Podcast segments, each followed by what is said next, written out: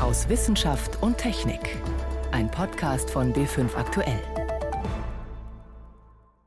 I don't think we want to get over a message of despair. We want to get over a message that all actions do make a difference. Ich glaube nicht, dass wir eine Botschaft der Verzweiflung rüberbringen wollen. Wir wollen rüberbringen, dass alle Maßnahmen etwas bewirken. Das hat der Wissenschaftler Jim Ski gesagt, als er zusammen mit Kollegen diese Woche in Genf den aktuellen Sonderbericht des Weltklimarats vorgestellt hat. Mehr dazu gleich. Außerdem besuchen wir Forscher, die die südamerikanische Quinoa-Pflanze in unseren Breiten heimisch machen wollen, und wir sind bei einem Hörtest für Pinguine dabei. Das sind unsere Themen heute. Am Mikrofon ist David Globig. Der Sommer 2018 war heiß und trocken, und er hat dafür gesorgt, dass die Bauern allein bei uns mit Ernteausfällen in Milliardenhöhe zurechtkommen mussten.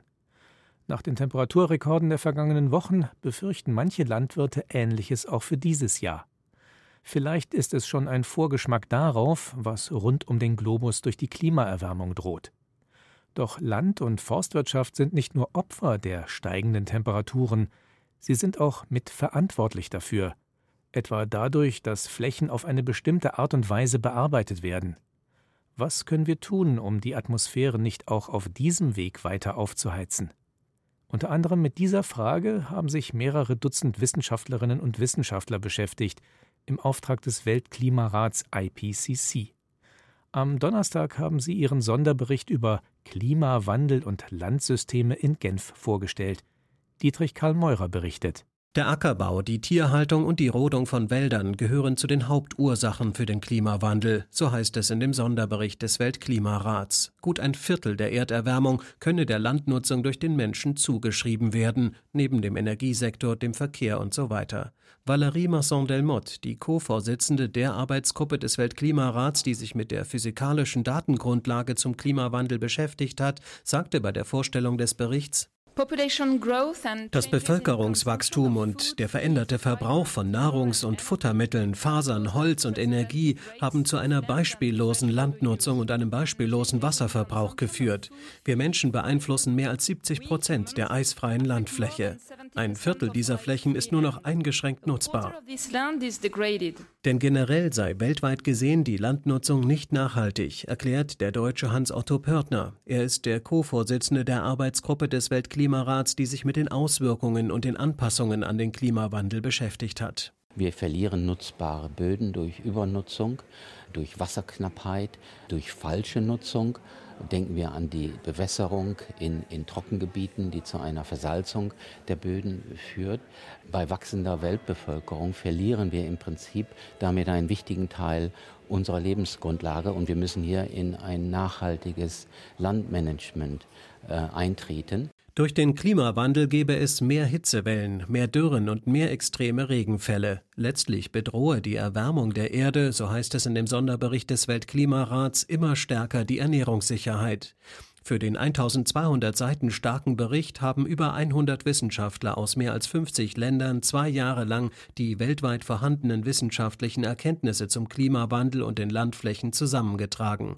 In das Papier flossen mehr als 7000 wissenschaftliche Veröffentlichungen genauso ein wie etwa 28.000 Kommentare von Wissenschaftlern und Regierungen. Der Text gilt damit als der umfassendste Überblick zum Thema. Zu dem Bericht gehört auch eine Zusammenfassung mit Empfehlungen für politische Entscheider. Die Kernbotschaft, es braucht ein schnelles Umsteuern bei der Landnutzung. Das betreffe ganz konkret auch die Ernährungsgewohnheiten der Menschen, so Hans-Otto Pörtner. Wir haben intensive Viehwirtschaft, die für 40 Prozent der, der menschengemachten äh, Methanemissionen verantwortlich ist und einen deutlichen Beitrag zum Klimawandel leistet.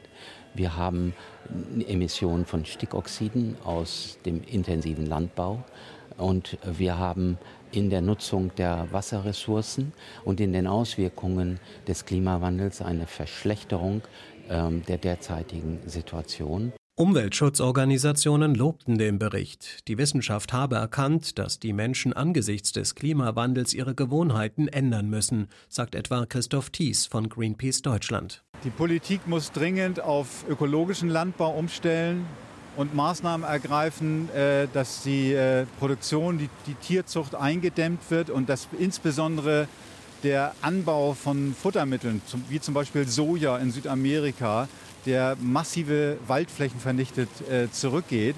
Und wir brauchen auch dringend Anreize für besseren Schutz äh, und Wiederherstellung von Wäldern. Letztlich müssten die Menschen ihre Ernährung umstellen. Wir müssen insbesondere runter mit der Erzeugung und dem Verbrauch von Fleisch- und Milchprodukten. Der Klimawandel sei eine Herausforderung, so heißt es in dem Bericht des Weltklimarats. Doch bei einem schonenderen Umgang mit den bislang genutzten Landflächen könnten diese die Welt ernähren und genügend Biomasse für erneuerbare Energie erzeugen.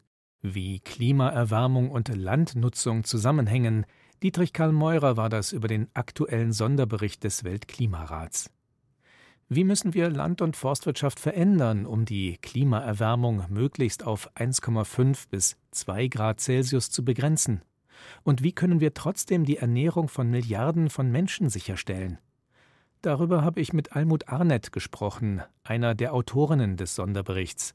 Arnett ist Professorin am Karlsruher Institut für Technologie und forscht in Garmisch-Partenkirchen.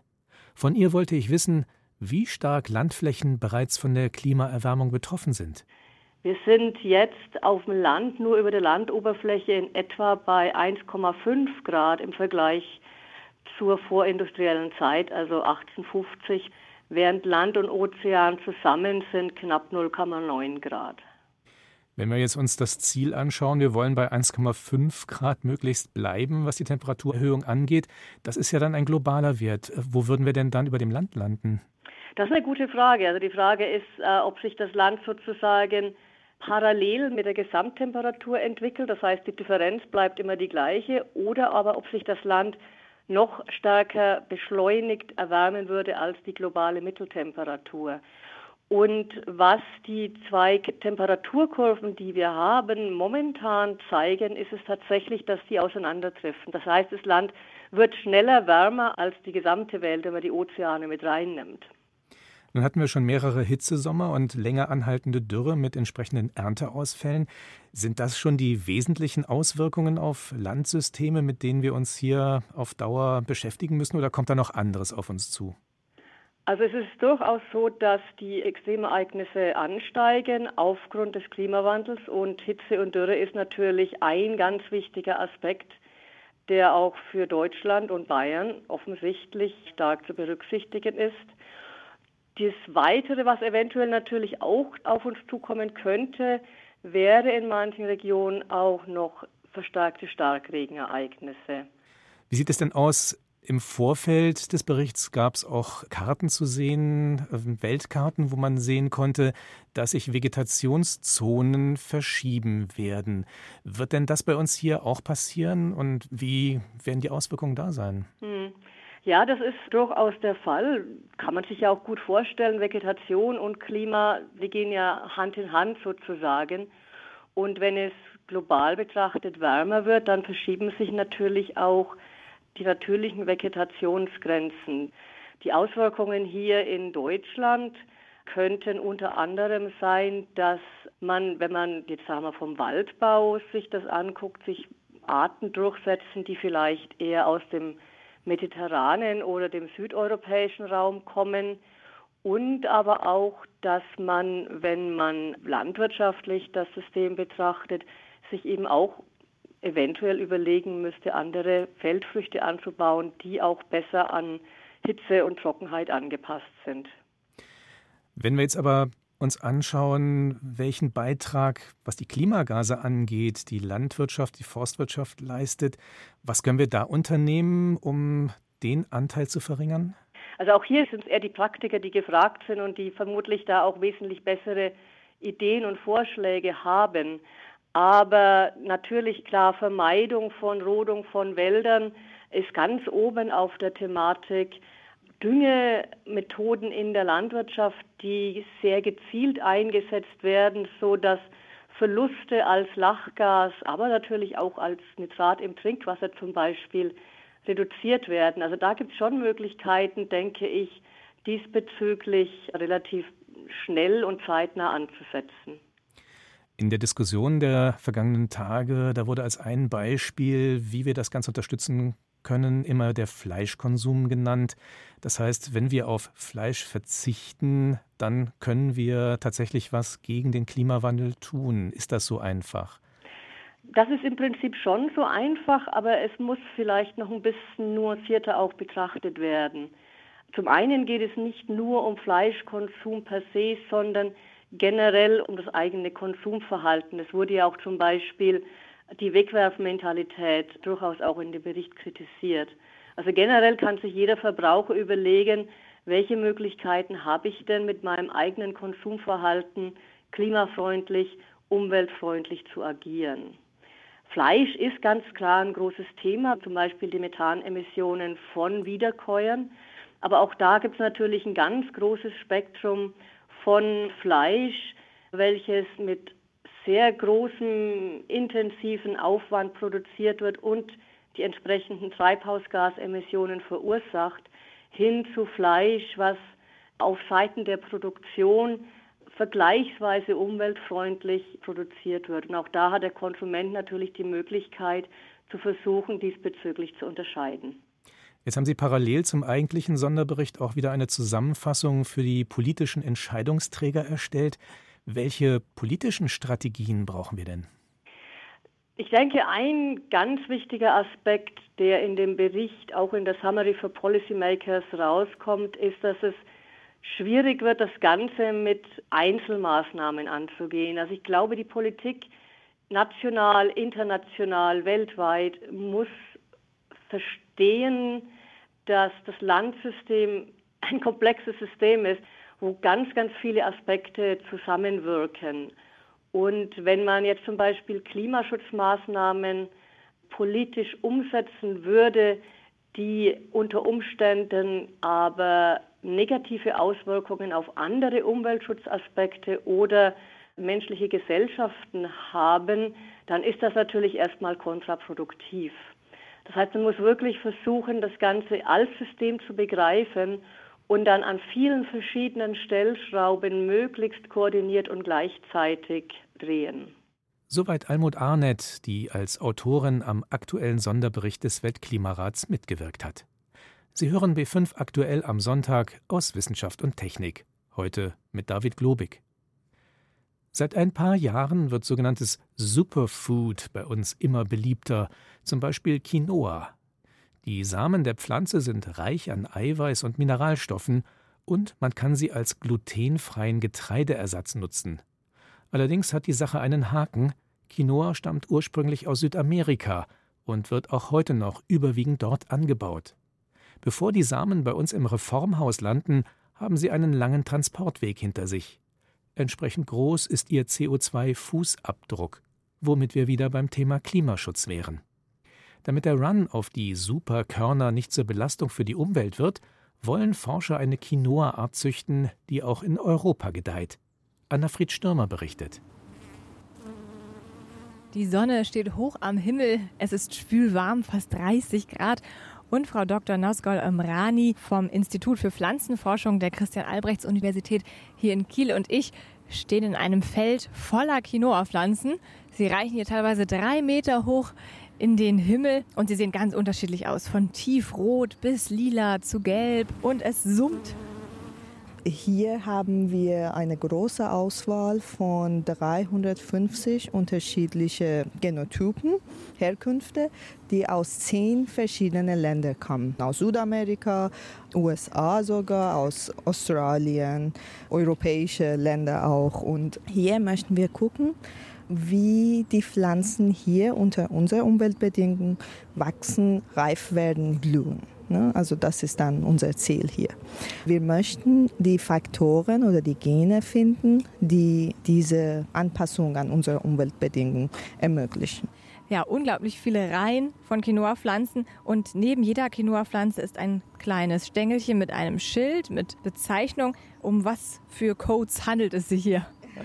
Also wir müssen genau wissen, äh, zu welcher Herkunft diese bestimmte Quinoa-Pflanze gehört. Von daher sehen Sie diese Running-Nummer und dann können wir die Daten von den Pflanzen alle zusammenstellen und dann ähm, statistische Analyse machen. Die ganzen Quinoa-Pflanzen hier werden alle bonitiert, das heißt, sie werden nach bestimmten Kriterien untersucht. Blütenstand, Fruchtstand, Höhe, insgesamt der Wuchs. Und es gibt dafür verschiedene Kategorien. Also wir haben äh, eine Skala von 1 bis 5 für Wuchsform ist das, ne? Ja. Wuchsform.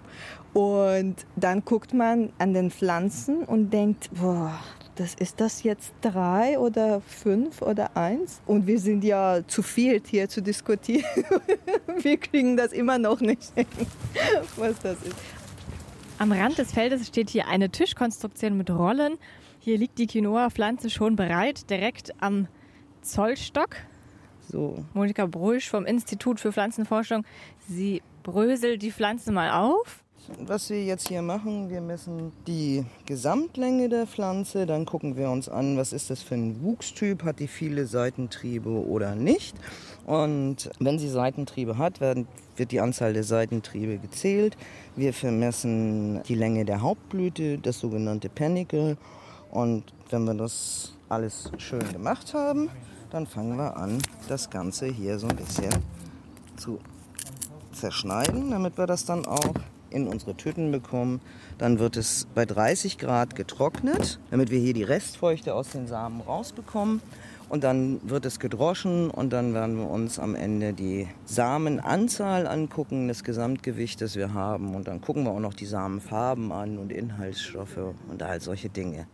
Und hier ist ein ganz dicker Ordner mit tausenden von Listen und ganz vielen Zahlen. Sind das sozusagen die Zahlen von den Pflanzen in der Reihe, also die verschiedenen also, Typen? Also die sind die 7000 Pflanzen, die wir hier haben.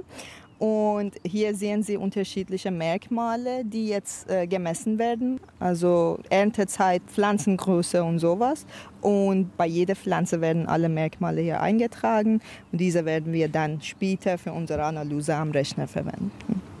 Bevölkerung auf der Erde wird ja immer weiter wachsen und äh, gerade so anspruchslose Pflanzen werden dann ja einfach immer wichtiger, die eben nicht so viel Wasser brauchen, die auch auf salzigem oder trockenem Boden wachsen können äh, und dicht gepackt stehen können sozusagen. Ja, das ist natürlich ein ganz wichtiges Ziel. Äh, bei uns ist das vielleicht nicht so wichtig jetzt wie Saudi-Arabien, aber noch nicht. Also es wird auch in den nächsten Jahren vielleicht auch ganz wichtig.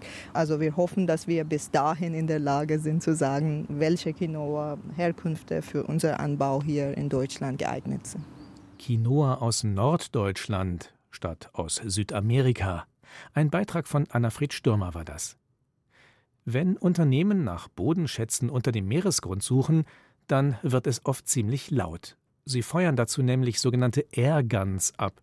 Die Schallwellen, die sie erzeugen, dringen in den Boden ein und werden zum Beispiel von Öl- und Gasvorkommen auf charakteristische Weise zurückgeworfen. Die extrem lauten Knallgeräusche sind allerdings ein Problem für Meeresbewohner. Viele Wissenschaftler gehen davon aus, dass etwa Wale durch den Lärm Schäden davontragen können. Aber auch Pinguine sind möglicherweise gefährdet.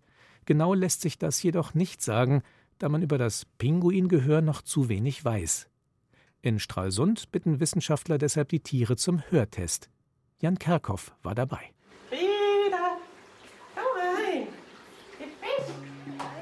Frieda will nicht so recht. Sie zögert, obwohl ihr die Biologin Helen Rösler gut zuredet.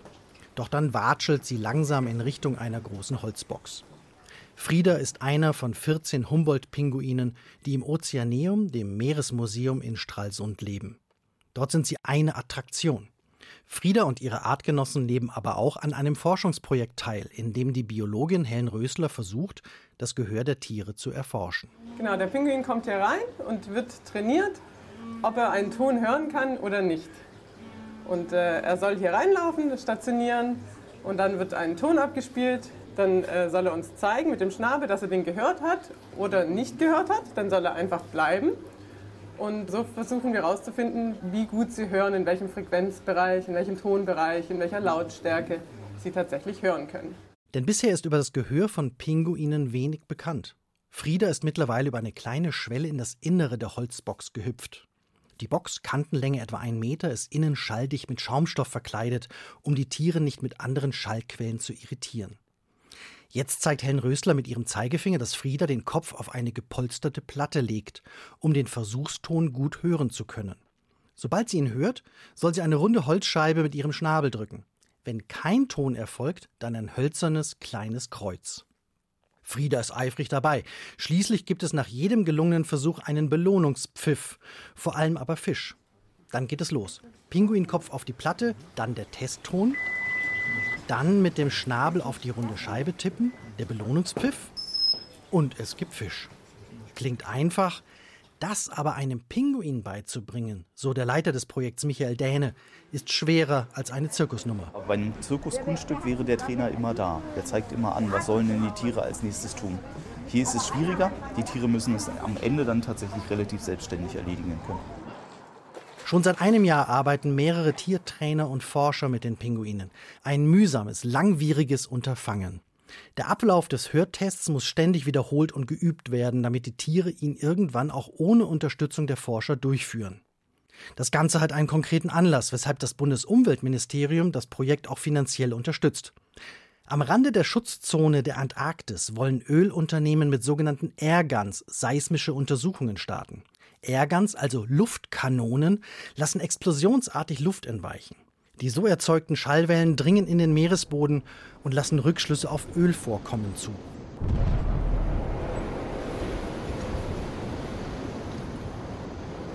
Das ist eigentlich die zweitlauteste Quelle, die der Mensch unter Wasser machen kann. Die lauteste sind Explosionen, tatsächlich Dynamitladungen, Atomwaffen etc., weil das ist noch lauter. Im Prinzip werden diese Seismic Surveys zum Teil wochenlang in bestimmten Gebieten gemacht. Das geht Tag, das geht nachts und das geht auch tatsächlich dann ein Knall alle 8 bis 15 Sekunden. Dänische Forscher, die ebenfalls an dem Projekt beteiligt sind, konnten zeigen, dass Pinguine unter Wasser durch Geräusche, die nur halb so laut sind, deutliche Schreckreaktionen zeigten. Allerdings, Pinguine selbst machen auch einen Riesenkrach. Das weiß jeder, der mal in einer Kolonie war. Michael Dänes französischer Kollege Michael Beaulieu erforscht sozusagen die Sprache der Eselspinguine in der Antarktis. Und die ist nicht nur vielfältig, sondern auch laut. Und auch die Humboldt-Pinguine in Stralsund können wahre Ruhestörer sein. Das klingt dann, Achtung, so. Warum also sollte sie Unterwasserlärm stören? Ja, aber die Pinguine sind laut nur, wenn sie äh, brüten auf der Kolonie. Aber wenn sie tauchen unter Wasser, dort gibt es keine Geräusche, zumindest von den Pinguinen selbst. Und deshalb, wenn äh, wir äh, Geräusche unter Wasser machen, dann kann man erwarten, dass es die Pinguine stört. Mit den Hörtests hoffen die Forscher, das auch belegen zu können. Aber bis Frieda und ihre Artgenossen die Tests absolvieren können, müssen sie noch viel trainieren. Im nächsten Frühjahr hoffen die Forscher, erste Ergebnisse von den Pinguinen von Stralsund zu bekommen. Ein Hörtest für Pinguine, Jan Kerkhoff berichtete. Das war's wieder mal aus Wissenschaft und Technik. Am Mikrofon war David Globig.